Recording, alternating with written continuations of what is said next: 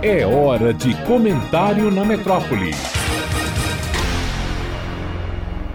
Olá pessoal, tudo bem com vocês? Aqui é o professor Marcos Oliveira falando direto da cidade de Uberlândia para dar continuidade à nossa série sobre a história do Brasil. Nos últimos episódios, na verdade, nós falamos um pouco sobre a questão da dominação holandesa no Nordeste brasileiro, relacionando essa dominação às questões de política internacional que estavam se desenvolvendo no Brasil nesse século XVII. No episódio de hoje e nos próximos, nós vamos mudar de século dentro dessa história do Brasil. Se até agora nós falamos principalmente dos séculos XVI e XVII, nós vamos começar agora a falar sobre os anos 1700, ou seja, o século XVIII. E no episódio de hoje, em vez da gente se aprofundar em uma ou outra temática desse século XVIII, eu quero fazer uma análise geral com vocês sobre os principais pontos que aconteceram dentro da história do Brasil nesses 100 anos aí que vão de 1700 até mais ou menos 1800. A primeira grande questão que vai acontecer logo no início desse século XVIII é o encontro de ouro e pedras preciosas na região de Minas Gerais. Isso é muito interessante porque se nós pegarmos a carta de Pero Vaz de Caminha que ele enviou para o rei de Portugal quando os portugueses chegaram aqui, uma das questões que ele coloca, frustrado inclusive, é não encontramos ouro nem pedras preciosas. Ou seja, um dos objetivos dos portugueses era exatamente encontrar esse tipo de metal aqui na América, imaginando que a América seria um grande Eldorado, onde o ouro estaria disponível com facilidade para todo mundo que pudesse encontrá-lo.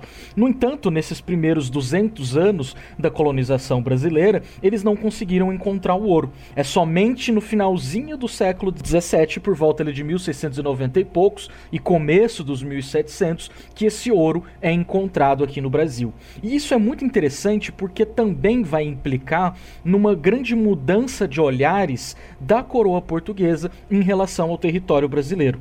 Se no primeiro momento, nos dois primeiros séculos da colonização, os olhares se voltavam muito mais para aquilo que nós conhecemos hoje como região Nordeste, a partir da economia mineradora, a partir dessa descoberta de minas de ouro na região das Minas Gerais, esse olhar vai se inverter. Então, o principal polo de desenvolvimento econômico e os olhares dessa coroa vão se dar prioritariamente para essa nova região onde se acha ouro e pedras preciosas. E isso, inclusive, vai também ajudar Portugal dentro de uma crise econômica que se abriu, inclusive por conta da questão dos holandeses. Lembre-se que no último episódio nós falamos sobre quando os holandeses saíram do Brasil, levaram os conhecimentos de produção de açúcar para outros lugares, principalmente na América Central. E dali então passaram a produzir açúcar e colocar esse açúcar no mercado com competindo com o açúcar português. Então há, de uma certa maneira, uma crise é, portuguesa, uma crise dessa coroa portuguesa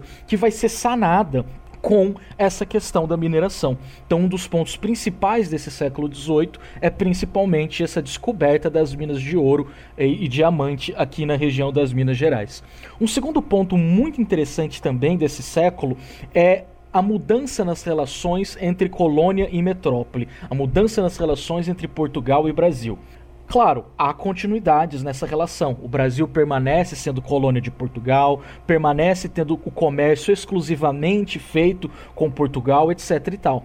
Mas, por outro lado, essa relação ela vai se transformar em virtude, inclusive, de ideias novas que estavam surgindo na Europa naquele momento. O século XVIII, esses 1700, é conhecido principalmente por conta do movimento iluminista, que, a grosso modo, pode ser compreendido a partir da adoção de posturas mais racionalistas em relação à política, filosofia, etc. No que, que isso implica, então, nessa configuração das relações políticas entre Portugal e Brasil?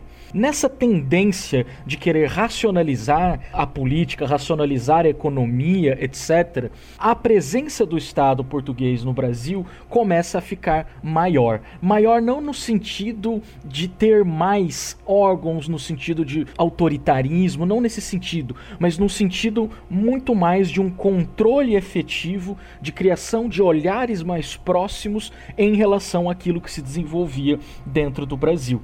Inclusive, essas intervenções do Estado vão ser muito simbolizadas na segunda metade do século XVIII pela ação do Marquês de Pombal, aquilo que vai ser conhecido ali entre as décadas de 1750 e 1770 como o período pombalino. É inclusive nesse período pombalino onde nós vamos ter momentos muito importantes da história do Brasil no século XVIII, como por exemplo a expulsão dos jesuítas do Brasil e de todo o Império Português, na verdade, e também a transferência da capital de Salvador para o Rio de Janeiro. E não é só uma transferência de capital que está colocada nesse momento, é também o fim do sistema de capitanias hereditárias e o Brasil passa a se tornar uma unidade territorial maior, uma espécie de vice-reino de Portugal. Então nós temos aí nesse século XVIII grandes transformações em relação à economia, em relação à política e, claro, também grandes descontentamentos por parte da população colonial, tanto das suas elites quanto da população de modo geral, quanto das classes subalternas. Exemplos disso são, por exemplo, em 1789, a Inconfidência Mineira que aconteceu na região onde hoje é Ouro Preto, por exemplo, uma região riquíssima em mineração e que terminou com a execução de Tiradentes, inclusive feriado Tiradentes, 21 de abril.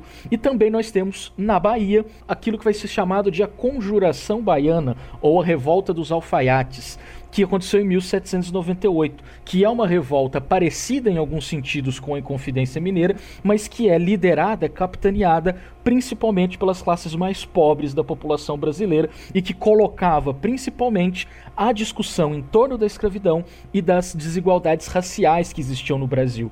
Então, em Confidência Mineira, uma revolta muito mais elitista e essa conjuração baiana, uma revolta muito mais popular do que elitista, inspirada inclusive pelo que já estava acontecendo no Haiti. o processo de independência do Haiti é startado, é iniciado a partir de uma revolta de escravizados naquela região dominada pela França. Enfim, então temos aí um panorama grande, muito por cima desse século XVIII, e nos próximos episódios a gente vai aprofundando isso.